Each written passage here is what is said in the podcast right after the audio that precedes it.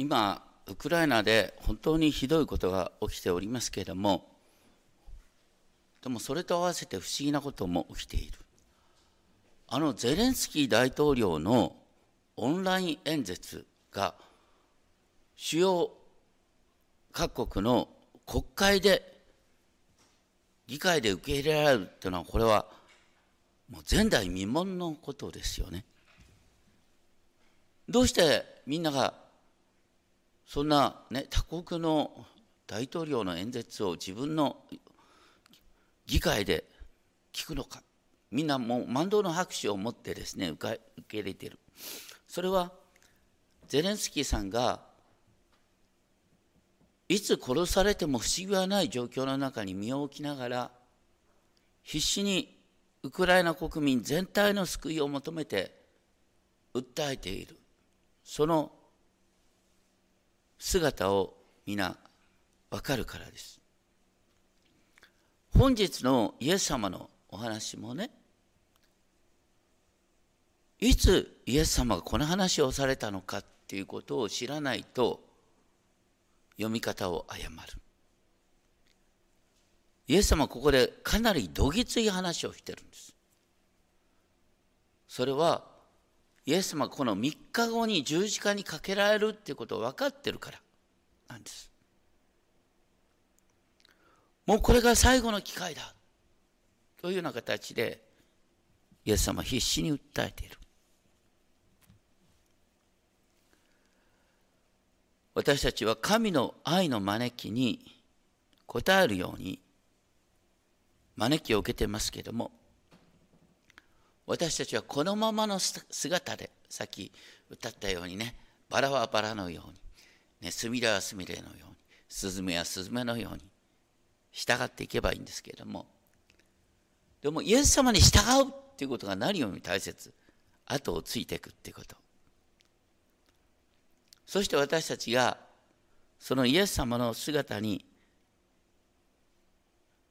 その港を従い続けるっていうのは実は選ばれた結果としてそれができるんだよっていうことを覚えたいと思います。22章の一節からですね。なかなかこれ訳しにくい言葉なんですけれども厳密に言うと22章一節はこう書いてある。イエスは彼に答えて再び例えを持って話された。いや別にその前にねあの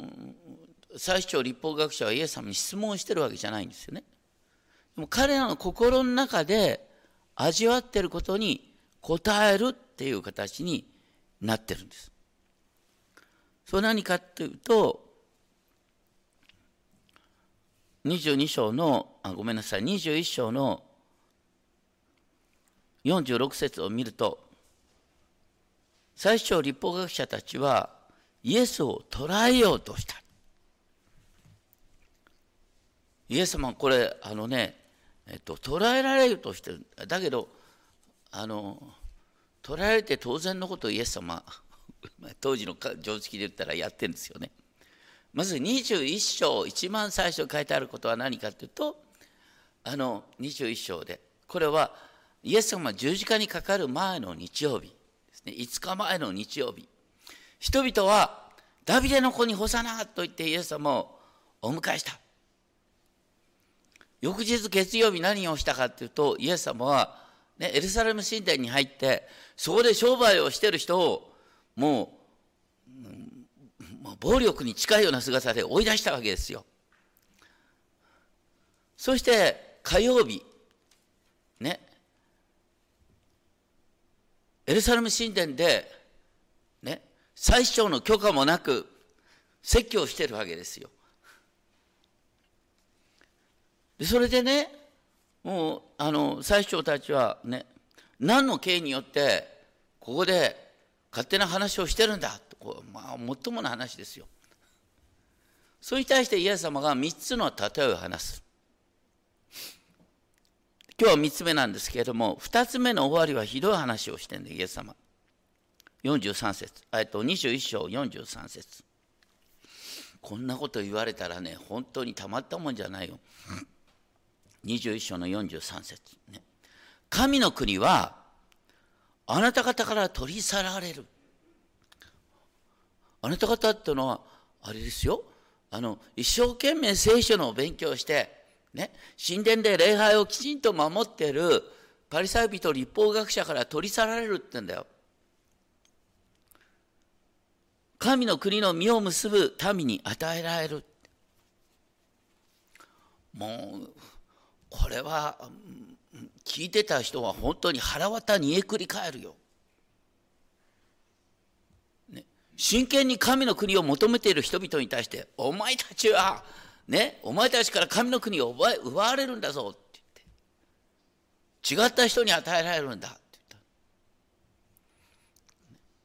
言った。もう本当に聞いてる人頭に来てるんですよ。その頭に来てる人になおイエス様はさらに腹を立てさせることを言ってる。それが今日の箇所なんです。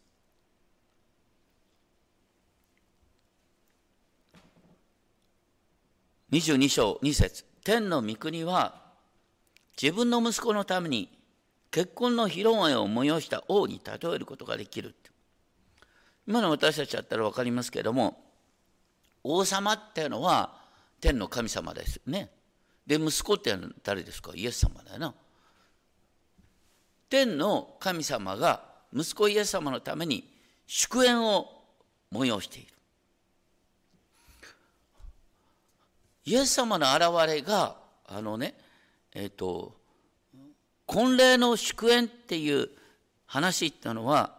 どこから出てくるかっていうとこれ以前にねあるんですよ。えっと、9章の14節ちょっと開いてみていただけますか。マタイの福音書の9章の14節。マタイの福音書の9章14節を見るとね。あのバプテスマのヨハネの弟子たちがイエス様に来た来て聞いたんです。私たちはねいつも断食をしてイスラエルの回復のために祈ってる。ところがなんで、ね、イエス様あなたの弟子たちは断食しないのか。イエスは彼に言われた。花婿に付き添う友人たちが花婿が一緒にいる間悲しむことができるでしょうか。とここで言ってるのはイエス様がご自分を花婿。イエス様の現れってのはこの花婿のね祝宴の時なんだ。っていうふうに言ってるわけです。しかもこのイエス様この話をしたあねあの文脈が面白いよね。9章のあの10節からのところを見ると9章の10節からね主税人や罪人たちがイエス様と一緒に食事をしてでパリサイ人がそれを見てですねなんでねうん、あのこう聖書の教師ともあろうものがですね主税人や罪人と一緒に食事をするんじゃって聞いた。それに対してイエス様が答えた有名な言葉があるね。9章の12節医者を必要とするのは丈夫なものなく病人です」と言って私が喜びとするのは真実ない生贄ではない。これはどういう意味か言って学べって言って私が来たのは正しい人を招くためではなく罪人を招くためだ。イエス様が来たのはね正しい人を招くためじゃなくて罪人を招くために来た。この同じ文脈でこのことを改めてパリサイ人立法学者に語るってのがマタイ22章なんです王が22章3節ね、事前に披露宴に招待した客がいた。その客を呼びにしもべたちを使わした。彼らは来ようとしなかった。え、王様の誘いに来ようとしないっていうのは何事だ？でも王様はね、諦めずに再び別のしもべたちを使わした。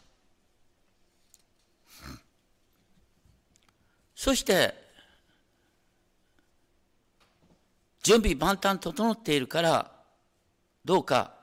ここに来てほしいっていうことをあの王様はしもべを通して言ったこれなかなか訳しにくいんですが22章4節にね招待した客にこう言いなさい私は食事を用意しました私は私の食事を用意した。まあ、王様が自分の食事を用意したっていうよりは、王様がね、王様が主催する食事を王自身が用意した。そして私のお牛、超えた家畜をほふった。だから、王様所有のお牛をほふったんだよ。だから、来てほしいって念をして説明された。ところが、それに対して何と答えたかっていうと、ね、人々は、彼らは気にもかけず、ある者は自分の畑に、別の者は自分の商売に出て行った。だって事前にさ、招待されてて、でもその日になってお呼びかかった時になんで仕事だとかさあのいう話になるんだよってこあまりにも失礼な話なんだけど意外にこれ私たちの中でも起こるかもしれませんよ。あのやっぱりさあの神様を礼拝するだとか教会に来る理由にねあ私生き方を変えてより仕事ができる人間になりたいとかね、え、いろんな人間関係を変えたいとか言ってこれ注意しなきゃいけないのはね仕事が第一で仕事ができるようになるために神様を信じるっていうスタイルになるとどうですか？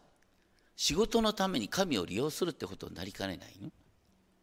そうするとね結局仕事が一番だからいやたまたまねその時にあのお呼びかかってもいや今は仕事がだってもともと仕事のためにあなたを信じてるに過ぎないんですからって話になっちゃうんだ。そういう対応を彼らは取ってしまった。それぐらいだったらいいんですけれどもね残りの者たちは王のしもべたちを捕まえて侮辱して殺してしまった。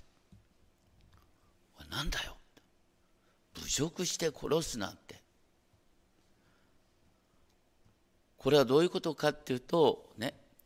あの、もともと、これ、なんでこういう話がなされてるかっていうと、ね、この王の息子の祝宴に招かれていた人々は誰だった？もともと。旧約聖書の民でしょ？イスラエルの民はずっと昔から聖書を読んで、で、聖書によると、ね、救い主が来るっていうことが書いてある。で、いざ救い主が来た。ところが彼らは、その人を救い主として認めないんですよ。パーティーに来ないんですよ。ね？でそういう話をしたね？バプテスマのヨハネを殺してしまったわけですよ。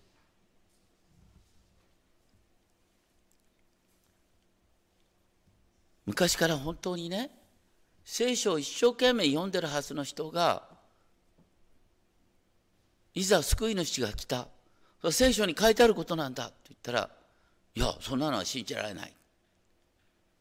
って拒絶しちゃったなんでそういうことになるんだろうね。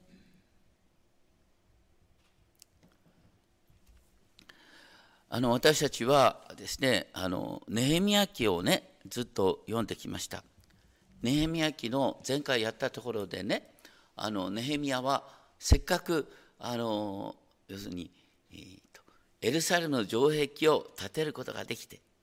そして本当にあのペルシャの王からねすごいあの恩恵を受けてたんだけどでもそういう中でネヒミは何て祈ったかっていうと私たちは奴隷ですって私たちは今ペルシャ帝国の奴隷になってるんです差し当たり今の王様は私たちに恩恵を施してくれてるけど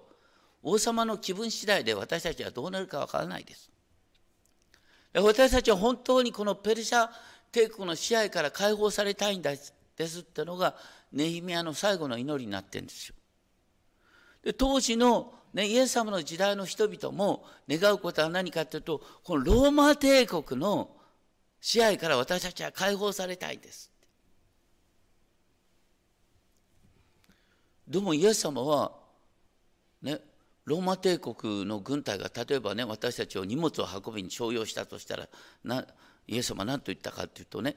1マイル行けっていう人には2マイル行きなさいとか言ってね。右の方を打たれたら左の方を向けなさいとか言ってローマ帝国と逆らうなって喧嘩するなって言った当時の人々にとってはこれはありえない話なんです。しかも一方でね人々はね、ダビデ、あの、バプテスマのヨハネの弟子たちをはじめとして、このローマ帝国の支配から解放されるようにって必死にですね、断食しながら祈ってる時に、イエス様はパーティーを開いてるんです何なんだよ、これは。でもね、あのネヘミヤも面白いんだよ。ネヘミヤ記のあの以前やった8章10節では何と書いてあったかというと「主を喜ぶことはあなた方の力だ」ね、ちょうどあのエルサレムの城壁完成した時にネヘミヤはみんなにこう言ったんだ。今日は悲しむ日じゃなくて喜ぶ日だ。だからね。もうもう断食だとか全部やめてとにかく一生懸命喜ぼうよ。一緒にたらふく食べて、えー、主に歌おうよっていうことをネヘミヤは言ってる面もあるんですよ。だから両面大切なんだよね。だからイエス様の時にはあのイエス様の現れを喜ぶべきだっただ。ってあのバプテスマのヨハネがねあのイエス様に使いを出してですねイエス様に聞いた時にイエス様は何て答えたかっていうとね弟子たちを通してねこう言ったの。今目の見えない人の目が開かれている。それをあなた方は目撃してるでしょ。私は目の見えない人の目を開いたんだよ。耳の聞こえない人の耳を開いたんだよ。足の不自由な人の足を自由にして立たせたんだよ。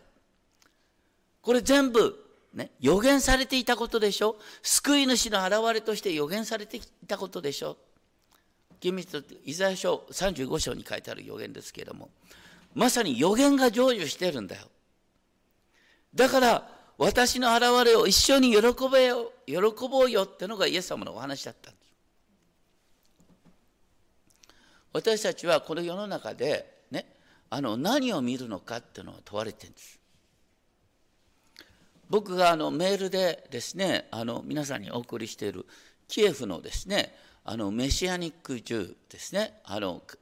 イエス様を信じたユダヤ人の群れねあの動画まだ見てない人は後で動画を見てほしいんですけれどもあのキエフでさ爆弾がいつ起こってくるかわからない中でみんなが喜びを踊ってんだよ。もうすごい。あのもともとユダヤ人っていうのはね本当にあの歌うのと踊るのが大好きだから礼拝の中で踊るっていうね習慣があったようですね。だからメシナック銃の集会で本当にあの爆弾が起こってくるキエフでみんな集会を開いてね。あの今人数があのガタベリしてますけれどもでも集まった人々はそこで音楽を奏で踊る踊りまくって。何かっていうとね喜ぶ理由はあるんですよ。爆弾起こってきてもごめんなさい。それは何かっていうとね具体的にそこで証しもされてるんです。ね。本当に大変な中で神様はこのように私を守ってくれたとかね。また私は行く家がなかったんだけどこの群れの中でこうやって迎え入れてもらった。現実に主の見業ってのは一つ一つね小さな見業が本当に重なって見えるんですよ。あの外が闇であればあるほど、ね、主の見業を身近なところで実は確認できるんです。だから喜ぶべき理由はいくらでもあるんですよ。で悲しむとったらいくらでも悲しめるからさ。だから悲しみの方を見てね断食したら皆さん多分一生断食を続けなきゃいけないんだ。飢え死にしちゃうわ。そうじゃなくてイエス様の救いを確認してね。もう救いがすでに始まってるんだっていうことを確認して私たちは喜ぶことができる。それがだからね。天の王が、ね、王様が息子のためにこの披露宴を用意して。で一緒に喜ぼうってところが、ね、最終的にこの3日後にあのイエス様十字架にかけられるでしょ？イエス様を十字架にかけたユダヤ人はどうなるんですか？それが22章7節に書いてあります。22章7節王は怒って軍隊を送り、その人殺しどもを滅ぼして彼の町を焼き払った。いつも言いますが、ね、聖書と聖書の時代を知らないとわからないことがある。何かっていうと、イエス様が十字架にかかったのは多分紀元70あ紀元30年頃だと推測されます。それから40年後に何が起きました？紀元70年にエルサレムはローマ帝国の軍隊によって包囲されてエルサレムの全てが焼き尽くされました。神殿なくなりました。そこにいた多くのユダヤ人が殺されました。だからイエス様はここで警告してんです。ある意味で私は間もなくお前たちに殺されるよ。だけどそのツケをお前たちは払うんだぞって言ってるんですよ。これイエス様すごい厳しい傾向をしてるんです。それそしてその通りのことがイエス様の十字架から40年後に起こるんです。でそういう中で何が起こるかと22章の8節。それから王は下たちに言った。披露宴の用意はできているが招待した人たちはふさわしくなかった。招待した人たちってのは誰かというと当時のユダヤ人。ね。ユダヤ人は前々から特にね立法学者なんか一生懸命聖書を読んでんだけど救い主の現れを認めるどころか反対に十字架にかけるっていう態度になる。だからどうするかっていうと大通りに行って出会った人々を皆披露宴に招きなさい、ね、出会った人を皆招け。大通りに出て行って。もう選ぶなっていう話ですねそしてしもべたちは通りに出てって、ね、良い人でも悪い人でも出会った人を皆集めた。厳密に言うと、ね、出会った人を皆集めた。悪い人でも良い人でもっていう順番。悪い人が先行するんです。普通ね、あの私たち、この、いや私たち、教会のね、人数を増やしたいって。人間的に考えるとね。そうすると、いやどういう人が来るとね、教会のためにいいかな、なんて考えて、ね、伝道する。これは絶対ダメですよ。私たち、ね、人々を招くときには、出会った人をすべて選ぶなって言うんだ。選ぶな。悪い人を招け。悪い人を招け。悪い人も、いい人も、出会った人をすべてを集めてこい。っていうのがねあの次のおすすめなんですよ。で披露宴は客でいっぱいになった。で王が客たちを見ようとして入ってくるとそこに婚礼の礼服を着てない人がいた。まあ、私たちここでねつまずくんだけども婚礼の礼服着てない人がいたってそれはさ片っ端からさ誘ったら礼服持ってない人だっているだろうって思っちゃうよね。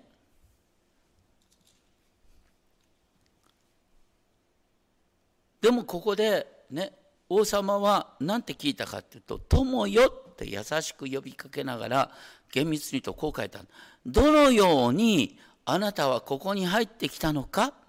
婚礼の礼服を着ることもないままって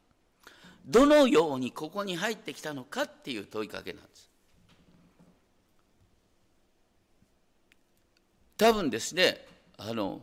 推測されるのは要するに全ていろんなあらゆる人を招くから当然ながらその会場に来る前にね礼服のない人には礼服が備えられていたはずなんで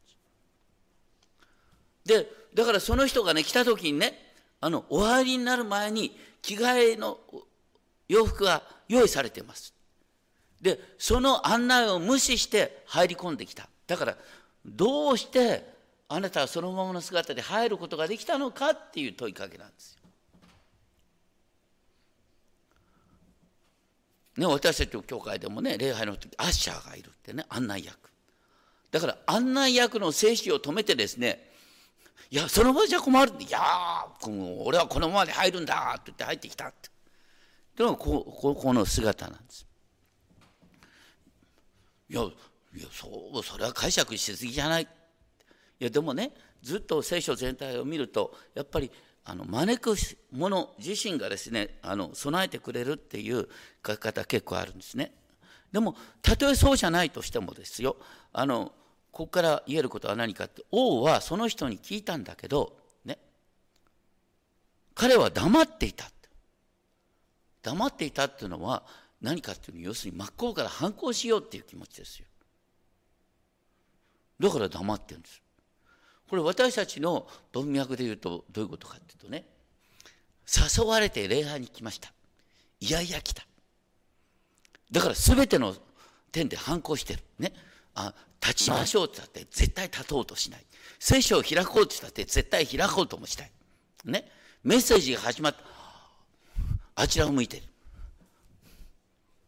あらゆるね、こう反抗的な態度を示すっていうのがまさにここで、ね、あの婚礼の礼服を着ないでここにずうずしく入ってきたっていう形なんです。それに対して、ね、この王様は頭に来てですねあのこの人を追い出したって話ですけれどもこいつの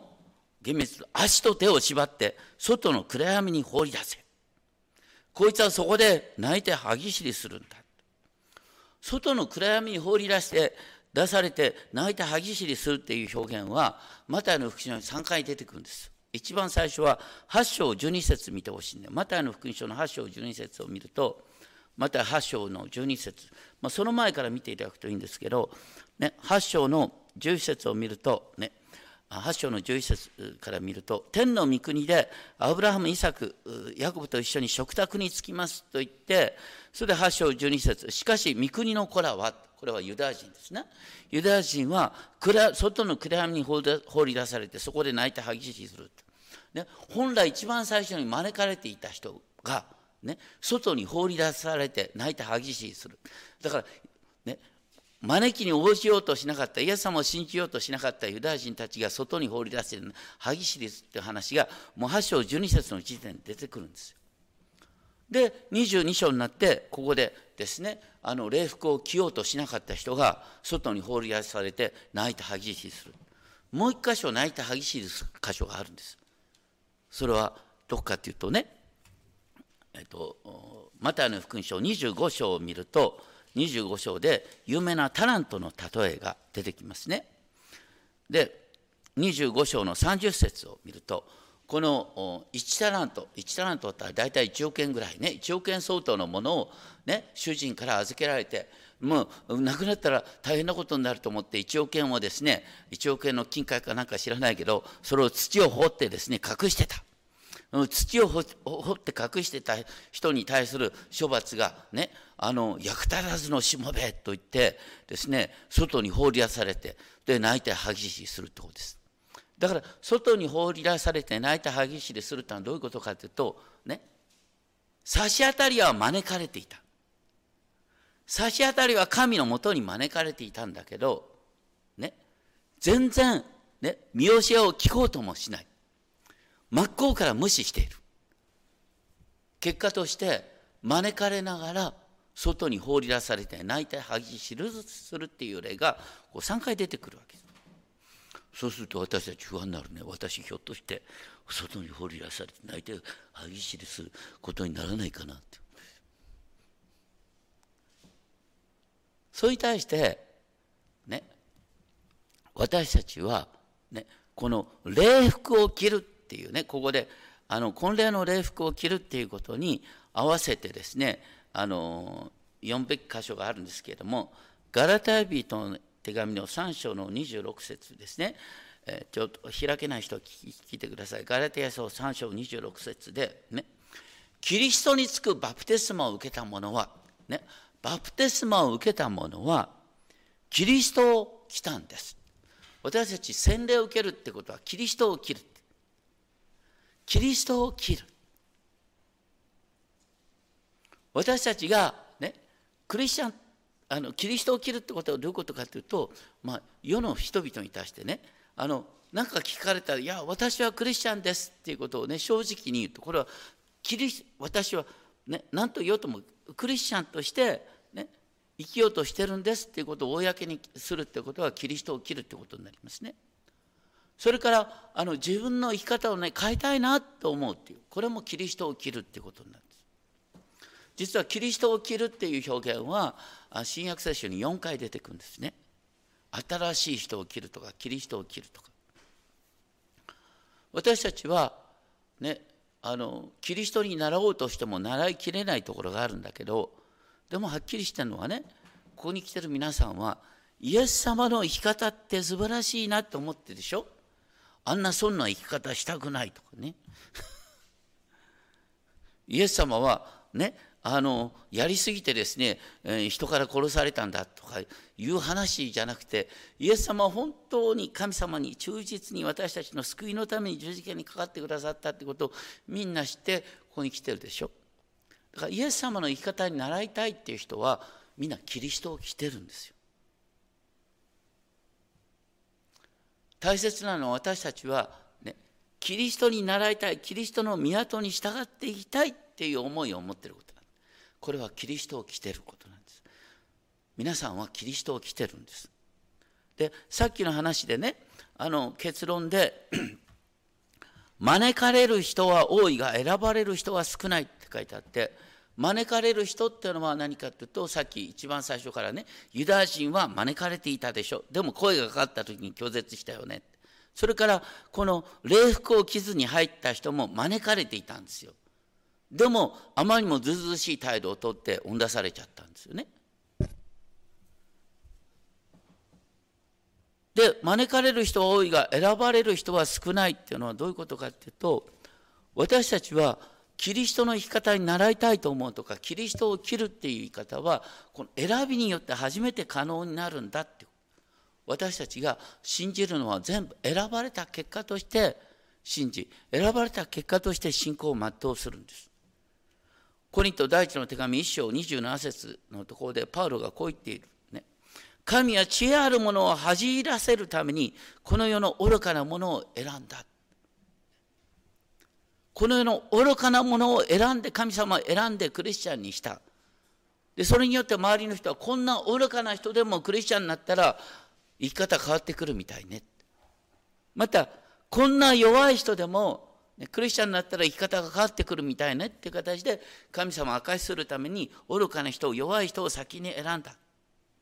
だから私たちイエス様を信じるってことは選ばれた結果として信じてるんだ。でも世の中から見たらこれはとても少数なんです。ね、だイエス様のことをね、えー、もっと知りたいと思ってイエス様のもとに集まった人々は当時本当に多くいたんだけど最後までイエス様に従った人は少なかったでしょう。とても少なかった。それは最後まで従うっていうのは選ばれた人なんです。それは私たち選ばれた結果として最後まで従うことができるでもそれは誇れることじゃなくしてね自分の愚かさを知った結果として私たちはですねイエス様に従うことができるんだよってことなんです。この後歌うですね賛美歌239番「さまよう人々」ってねその一番の歌詞で「罪とが悔やめる心こそは父より与うる賜物なり。だから自分の罪とか咎を悔いる心。これは神様からの賜物なんだ。